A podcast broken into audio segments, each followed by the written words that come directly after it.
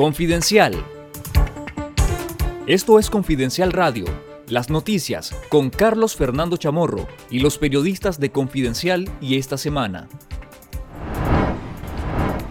El Consejo Permanente de la Organización de Estados Americanos convoca para el martes 15 de junio a una reunión urgente sobre Nicaragua. El Consejo Permanente de la Organización de Estados Americanos, OEA, convocó para este martes 15 de junio a una reunión urgente para abordar la situación de Nicaragua, sobre la que el secretario general de la OEA, Luis Almagro, ha advertido la ruptura del orden constitucional. La convocatoria se conoció minutos después que la misión permanente de Canadá, junto con Brasil, Chile, Costa Rica, Paraguay, Perú y Estados Unidos, enviaron al Consejo Permanente de la OEA un proyecto de resolución sobre Nicaragua. Las misiones de estos siete países respaldaron que se convoque a una reunión extraordinaria del Consejo Permanente, cuyo único objetivo será abordar la situación de Nicaragua. El miércoles, Almagro también solicitó una reunión de urgencia, indicando que debería considerarse la activación de los mecanismos necesarios para la aplicación del artículo 21 de la Carta Democrática Interamericana que suspendería a Nicaragua de la OEA.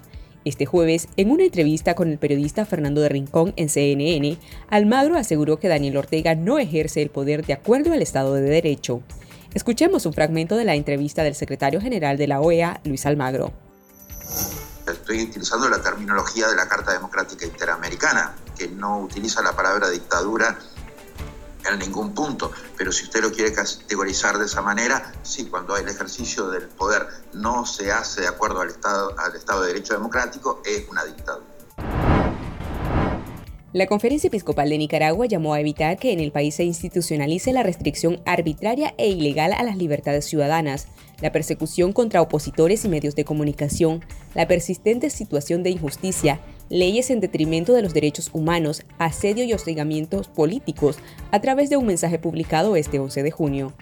Los obispos afirmaron que rechazan todo aquello que pretenda dañar la paz fundamentada en la justicia y el respeto a los derechos humanos, y señalaron que comparten íntimamente con el pueblo sus angustias y anhelos frente a la amenaza de la pandemia de COVID-19, la grave crisis institucional, política, económica y delante del panorama de las próximas elecciones. Asimismo, abogaron por elecciones libres, creíbles, observadas nacional e internacionalmente, que permitan a su vez la elección y también la sustitución de los representantes. Agregaron que en Nicaragua todos debemos exigir con los medios disponibles el respeto al voto del pueblo para que, como resultado de elecciones libres y transparentes, surja un gobierno elegido por el pueblo soberano. El Poder Judicial ordenó 90 días de cárcel para los precandidatos presidenciales Juan Sebastián Chamorro y Félix Maradiaga en audiencias realizadas sin acceso a sus abogados defensores. El abogado de Chamorro, Elton Ortega, supo de manera extraoficial sobre la audiencia de su defendido, por lo que se presentó al complejo judicial, pero no lo dejaron entrar. El abogado explicó que no ha podido comunicarse con Chamorro y José Adán Aguirre, a quien también defiende, sin embargo, aseguró que el expresidente del COSET fue llevado a los juzgados el jueves por la tarde. El Ministerio Público aún no se ha referido al caso. El presidente de Guatemala, Alejandro Yamatei, demandó la liberación de los presos políticos en Nicaragua, mientras que el presidente de Costa Rica, Carlos Alvarado, calificó la más reciente oleada represiva del gobierno nicaragüense como preocupante y abogó por que se aborde la situación en el seno de la Organización de Estados Americanos. Los mandatarios se refirieron a Nicaragua después de una cumbre extraordinaria del Sistema de Integración Centroamericana y España, cuyo jefe de gobierno, Pedro Sánchez, se encuentra de visita en Costa Rica. El presidente guatemalteco no aclaró si su país votará a favor de la aplicación de la Carta Democrática Interamericana, como lo ha solicitado el secretario general de la OEA, Luis Almagro.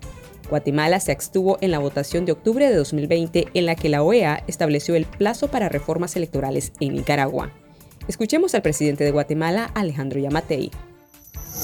Así que de nuestra parte, la recomendación al gobierno de Nicaragua es que cese la persecución, liberen a las personas que han sido detenidas por delitos que de verdad, después de haber oído declaraciones de por qué delitos están, realmente pareciera que no tienen sustento y lo único que están haciendo es socavando la institucionalidad, no solo de Nicaragua, sino que nos van a ayudar a socavar la institucionalidad de, todo de todo el istmo. Esto fue Confidencial Radio, de lunes a viernes a las 12.30 del mediodía y los jueves una edición especial a las 11 de la mañana. Escuche nuestros podcasts en Spotify y visítenos en confidencial.com.ni con el mejor periodismo investigativo.